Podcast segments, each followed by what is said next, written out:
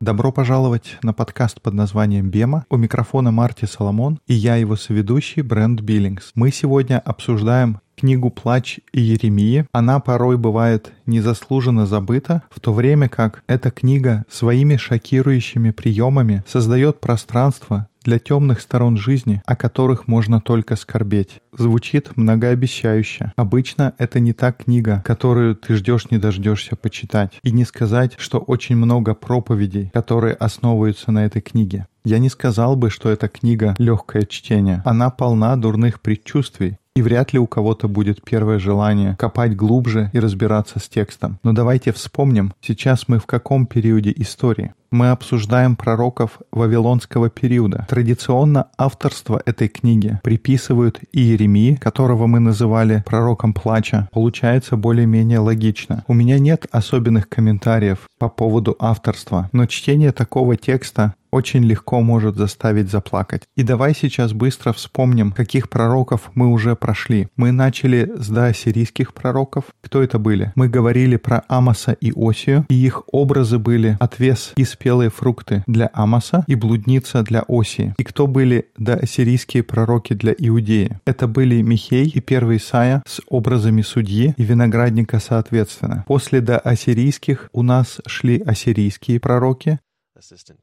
мы говорили про Иону, и его картина была потенциал, и пророк Наум, его образ — это Дин. Мы говорили, что Дин — это справедливость, которая достигается через возмездие. Мы слышали про возглашение приближающегося суда. И в тот же период времени было два пророка для Иуды, Zephaniah. Yes, Zephaniah. And that was, uh... И у нас были Сафония. Мы говорили, что его образ — это чува, вернуться или развернуться, покаяться. И был второй Исаия, образом которого было слово «горе».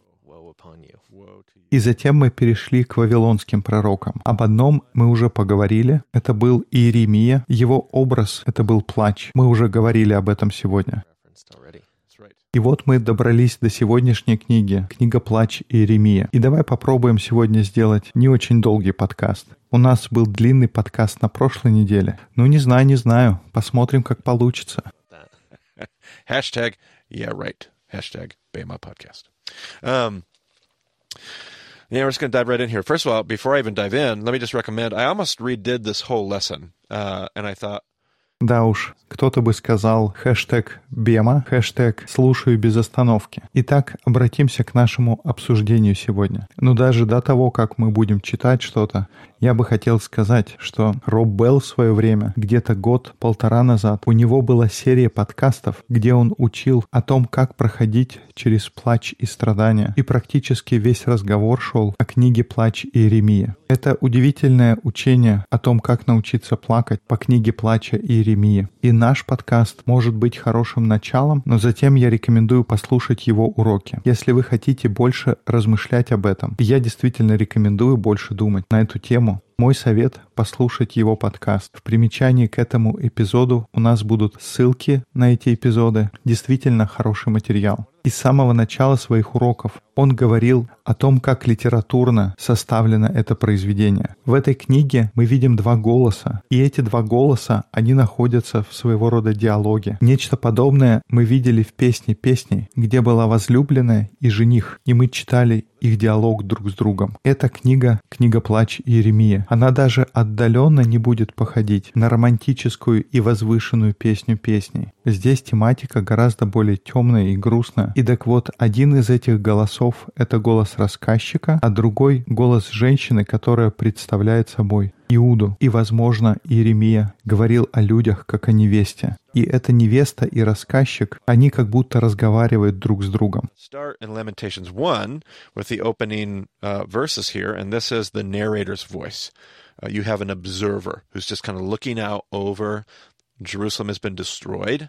God's people are in ruins.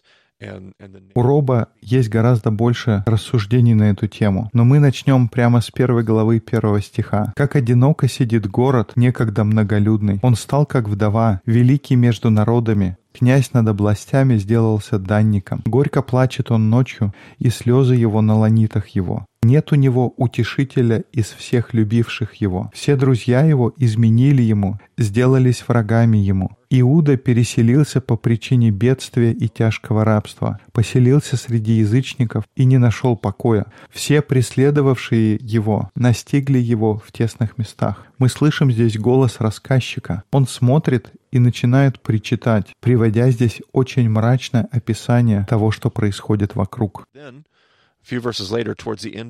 Но затем, несколько стихов спустя, к концу девятого стиха, мы видим, как тон вдруг меняется, и мы уже не слышим рассказчика, но мы слышим голос женщины. И вот что она говорит. «Возри, Господи, на бедствие мое, ибо враг возвеличился. Враг простер руку свою на самое драгоценное его. Он видит, как язычники входят во святилище его, о котором ты заповедовал, чтобы они не вступали в собрание твое. Здесь мы как будто слышим снова голос рассказчика. И в конце 11 стиха мы читаем «Возри, Господи, и посмотри, как я унижен». И потом она получает больше и больше стихов, которые выражают ее слова. Во второй главе у нее уже более пространный диалог. И вот здесь в 20 20 стихе мы читаем достаточно темное описание того, что происходит. «Возри, Господи, и посмотри, кому Ты сделал так, чтобы женщины ели плод свой, младенцев, вскормленных ими, чтобы убиваемы были в святилище Господнем священник и пророк. Дети и старцы лежат на земле по улицам. Девы мои и юноши мои пали от меча. Ты убивал их в день гнева твоего, заколал без пощады. Ты созвал отовсюду, как на праздник, ужасы мои, и в день гнева Господня никто не спасся, никто не уцелел. Тех, которые были мною вскормлены и выращены, враг мой истребил. Итак, мы слышим ее голос, который говорит, неужели это правильно? И я полагаю, она цитирует, ты не помнишь, где могли такие слова появляться раньше, Брент? Здесь достаточно мрачное описание, как люди едят своих собственных детей. Когда-то мы видели это раньше. Um, ты имеешь в виду, видели в Израиле или видели в тексте? Perhaps. I would, I would, our assumption is going to be yes if Marty's asking the question. Sure.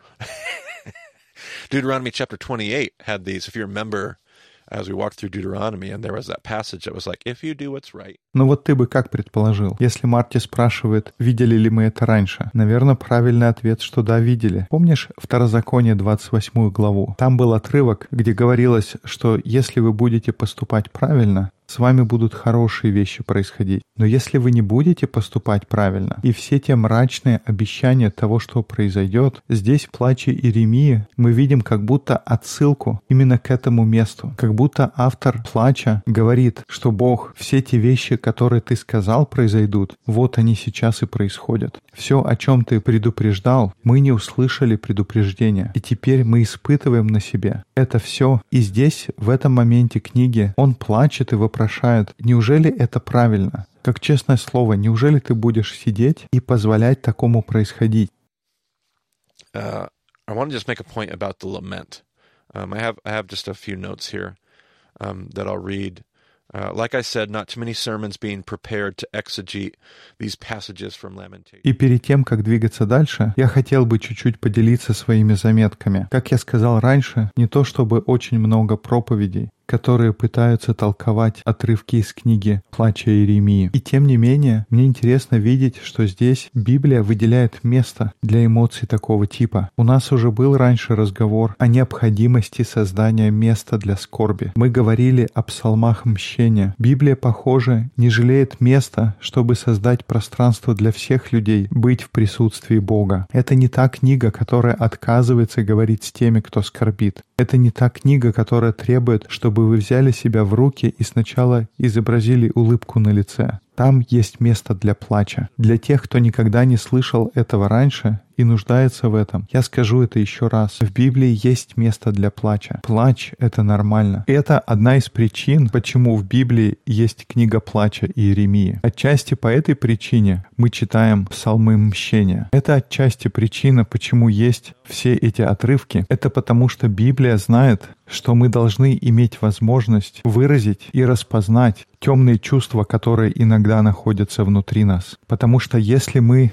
не разбираемся этим правильным способом, Если ничего не делать со скорбью, если не разбираться с чувствами, которые вызывают такие стенания, если нет места, куда идти, эти чувства, в конце концов, все равно найдут выход. И есть здоровый способ разбираться с плачем. Есть здоровый подход к гневу, ярости, когда мы испытываем горе, но тоже есть нездоровые способы. Я думаю, что мы это уже упоминали на подкасте. Я не думаю, что мы делаем хорошую работу чтобы создать пространство для такого плача. Но это одна из причин, почему я так ценю искусство. И отчасти это почему мне трудно провести какие-то четкие границы и сказать, нет, ты не должен обращаться к такого рода искусству. Нужно слушать только христианскую музыку. Или нет, такие фильмы смотреть нельзя. Это сложно, потому что искусство может выражать чувства особенным образом. И очевидно, есть подходящие вещи для каждого возраста. Я не агитирую сейчас за анархию в том, как мы потребляем средства массовой информации. Но у искусства есть способ, который дает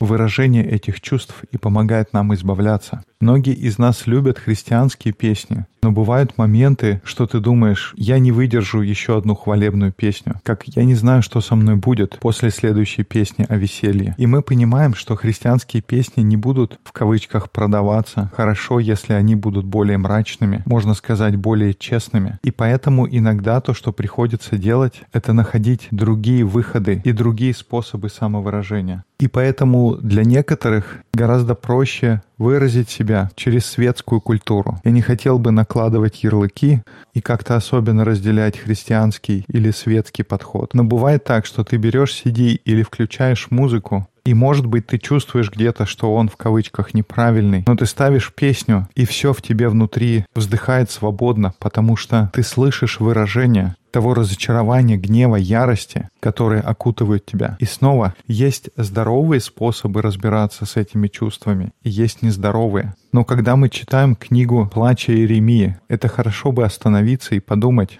что это еще одно место, где мы видим, как Божьи люди находят место для своего гнева, потому что это подходящее место для выражения своих чувств. Они не заходятся до того, что становятся непочтительными. Это не то, что они психуют так, что они начинают неуважительно относиться и бесчестить Адонай. Но они выражают свои чувства перед Адонай, показывают ему свои эмоции, потому что он может справиться с ними, он может их принять. Я, кстати, слышу здесь мотивы Екклесиаста. Эти чувства, они не навсегда, но всему свое время. Для каждого чувства есть тоже время и подходящее место. Согласен, хорошее замечание. Есть соответствующее место и время для всего.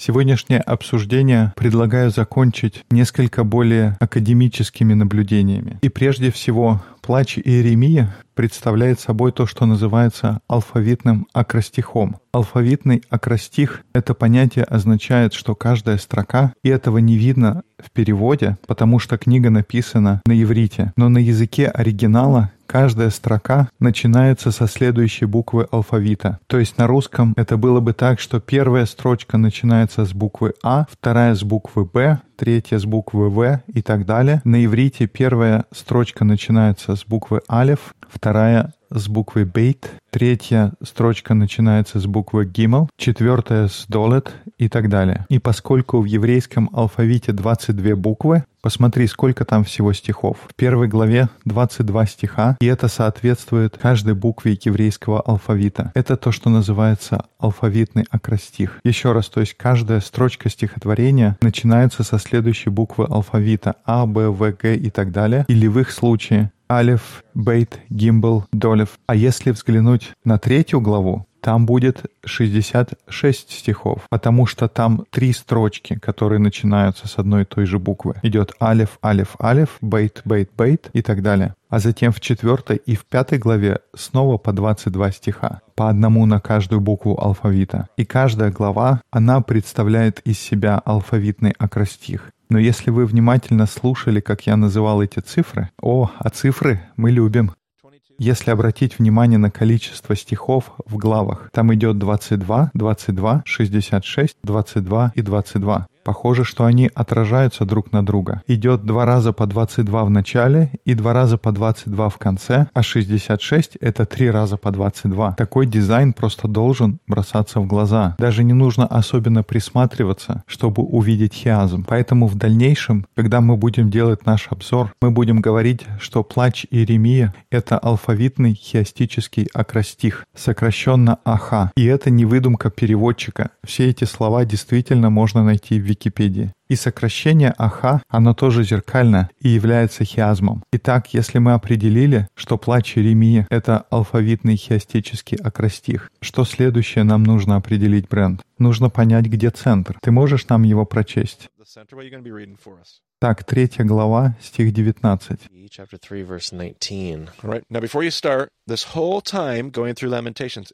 Извини, но до того, как ты начнешь читать, все, что до этого мы читали в книге Плача, это было как кромешная тьма. Две первые главы и начало третьей все описывает, насколько все кругом плохо. И затем мы видим, как все проясняется ближе к центру. Ты сказал с 19 стиха.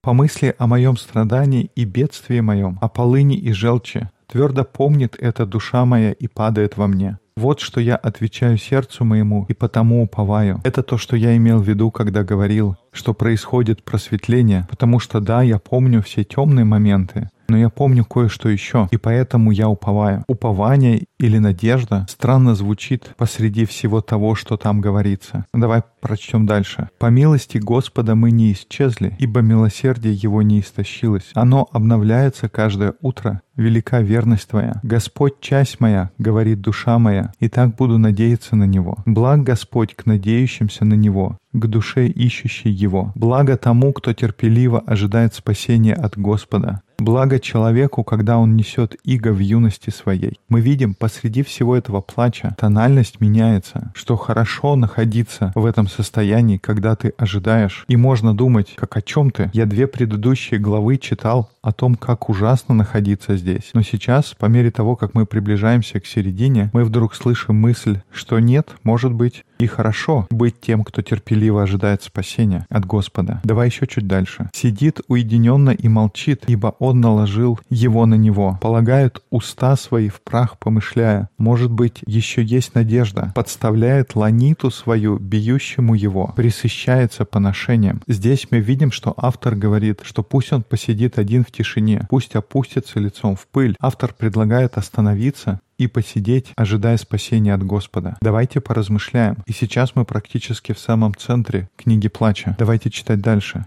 Ибо не навек оставляет Господь, но послал горе и помилует по великой благости своей. Ибо Он не по изволению сердца своего рассказывает и огорчает сынов человеческих, но когда попирает ногами своими всех узников земли, когда неправедно судят человека перед лицем Всевышнего, когда притесняют человека в деле его, Разве не видит Господь? Это то, что мы читаем в центре книги «Плача Иеремии». Это центр всего хиазма. Он говорит, что Господь не оставляет навеки. Он не поступает так, что ему это просто нравится. Но он делает что-то, когда других людей попирают. И здесь мы снова видим тему несправедливости. Он делает так, потому что он восстает против несправедливости. И как следствие мы понимаем, что он восстанет снова против той несправедливости, которую мы видели раньше. Как будто здесь автор подразумевает, что мы плачем, и у нас есть все это пространство для нашего горя, для нашей скорби. Но давайте остановимся и подумаем, потому что мы знаем, какой Бог на самом деле. И мы знаем, что когда-нибудь мы будем спасены, потому что у нас всегда есть надежда. Так что давай прочтем еще чуть-чуть дальше.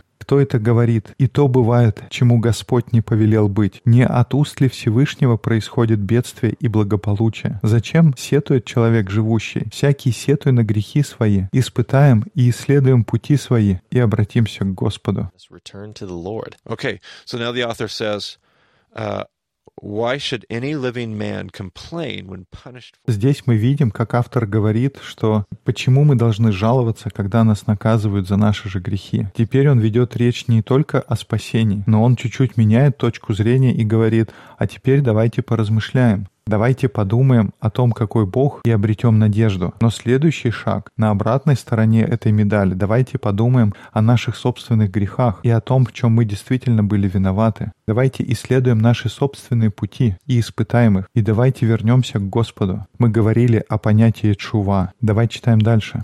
Вознесем сердце наше и руки к Богу, сущему на небесах. Мы отпали и упорствовали. Ты не пощадил. Ты покрыл себя гневом и преследовал нас, умершлял и не щадил. Ты закрыл себя облаком, чтобы не доходила молитва наша. Ссором и мерзостью ты сделал нас среди народов. А теперь внезапно снова тональность меняется, и мы уже на другой стороне хиазма, и все снова погружается во тьму. Но в самом центре есть сокровенные мысли о том, как можно взглянуть на наши страдания. Ведь если подумать, с одной стороны, можно читать книгу плача Иеремии и принять и быть благодарным за то, что она дает место для того, чтобы плакать, испытывать горе и принимать моменты, когда мы во тьме. То есть, с одной стороны, у нас есть место для того, чтобы иметь и выражать такие чувства, но если ты продолжаешь читать и продолжаешь и продолжаешь, эти строчки начнут делать работу в тебе. И ты видишь этот хиазм, и вдруг та же самая книга, в которой ты находил место для своего горя, она обращается к тебе и показывает, как можно выйти из состояния плача и горя и обратить свое горе во что-то искупительное и продуктивное. И эти мысли начинают работать в тебе, и прочтя эту книгу, ты снова возвращаешься к своему горю, но с новым взглядом на то, почему что-то происходит в твоей жизни, со взглядом которого, может быть, не было у тебя в начале. И я не хочу утверждать, что горе каждого человека является результатом его греха. Это вообще не тема сегодняшнего подкаста. Но это одна из мыслей автора книги «Плача Иеремии», когда он или она смотрят на всю ту разруху вокруг них. И в данном конкретном случае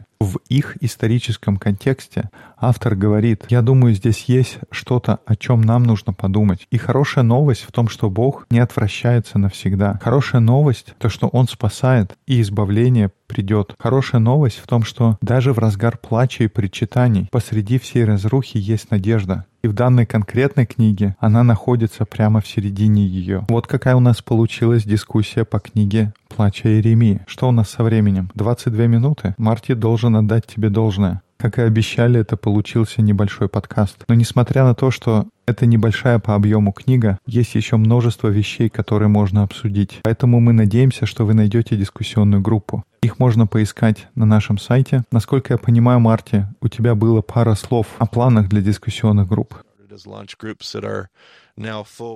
Ну, во-первых, в ближайшие месяцы мы постараемся обновить карту. Последний раз это мы делали где-то год назад. Некоторые группы, которые только начинались, сейчас уже полноценные группы. Я уверен, что есть группы, которые раньше собирались, а сейчас не встречаются или переехали. С некоторыми такими группами я встречаюсь, когда путешествую. И некоторые группы не на карте, но они встречаются как та, с которой я встретился в Иллинойсе. Но я думаю, что это хорошо бы, чтобы кого-то можно было найти, кто слушает этот подкаст, и такие темы, как, например, сегодня «Плач Иеремии» обсудить. Например, мы говорили о том, чтобы создавать пространство. А что, если есть кто-то, кто проходит сейчас через время плача, и нет никого, с кем бы можно было проработать этот момент. Нет никаких свидетелей. Поэтому я думаю, что это важно. Поэтому, если вы слушаете подкаст, но никогда не связывались с нами, если вас нет на нашей карте, или если, боже упаси, мы пропустили ваш e-mail, дайте знать. Будет здорово, если ваша группа появится на нашей карте. Кроме того, ты говорил о планах, Брент. Я надеюсь, что в следующем году у меня изменится график поездок, и у меня будет больше возможностей встречаться с вами. И кроме этого, мы всегда в поиске новых работников. То, что мы обсуждали у нас в Impact Campus Ministries, так это что мы ищем возможности присутствовать в большем количестве колледжей и иметь возможность служить во многих университетских городках.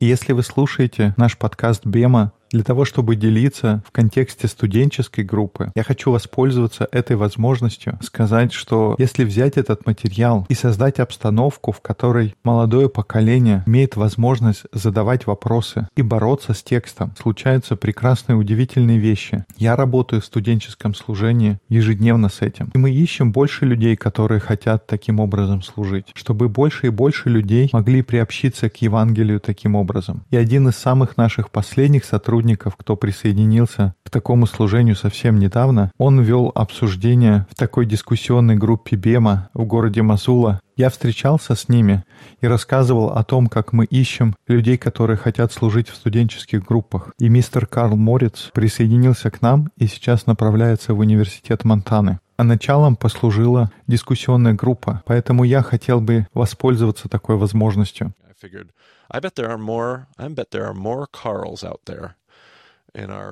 Я хотел бы как-нибудь встретиться, сказать привет, обсудить все те темы, о которых мы говорим здесь на Бема. Я хочу поговорить с вами о тексте. И одна из вещей я тоже хочу поговорить, что, может быть, есть кто-то, кто хочет помочь нам в нашей работе со студенческими группами. Так что вот такие новости. There you go, Brent. Замечательно. Все детали есть на нашем сайте bemadiscipleship.com. Конечно же, есть страничка на Фейсбуке. Марти можно найти на Твиттер как Марти Соломон. Меня можно найти как EIBCB. Выходите с нами на связь, расскажите, с чем вы боретесь. Мы хотим вместе задавать вопросы и вместе углубляться в текст. Спасибо, что слушали подкаст под названием «Бема». До скорых встреч в эфире.